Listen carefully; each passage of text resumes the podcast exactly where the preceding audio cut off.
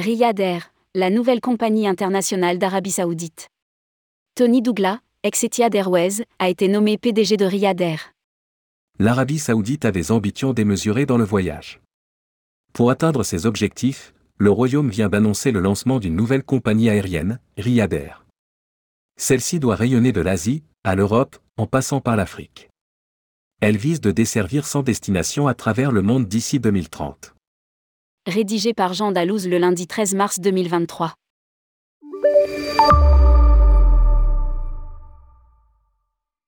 L'Arabie saoudite veut se faire une place sur la carte des destinations mondiales du tourisme.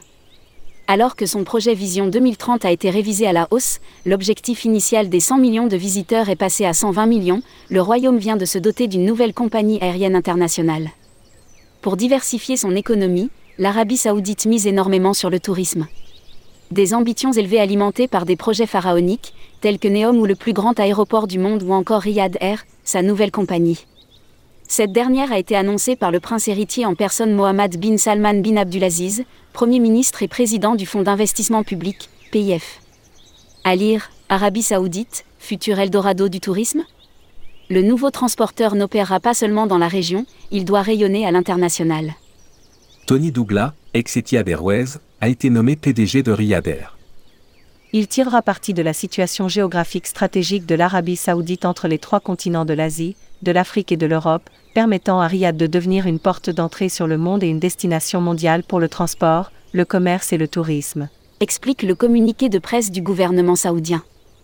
Pour y parvenir, l'Arabie saoudite se donne les moyens de ses ambitions. Ainsi, Tony Douglas a été nommé PDG de la nouvelle entité. Le Britannique occupait auparavant le même poste, mais chez Etihad. Il avait participé activement à la transformation de la compagnie. Riyad Air devrait desservir 100 destinations dans le monde d'ici 2030. Elle a aussi pour enjeu de générer 20 milliards de dollars de croissance et créer 200 000 emplois.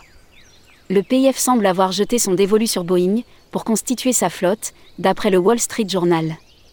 Une super commande de 35 milliards de dollars est en préparation, pour une centaine d'avions et plus précisément des Boeing 787 Dreamliner.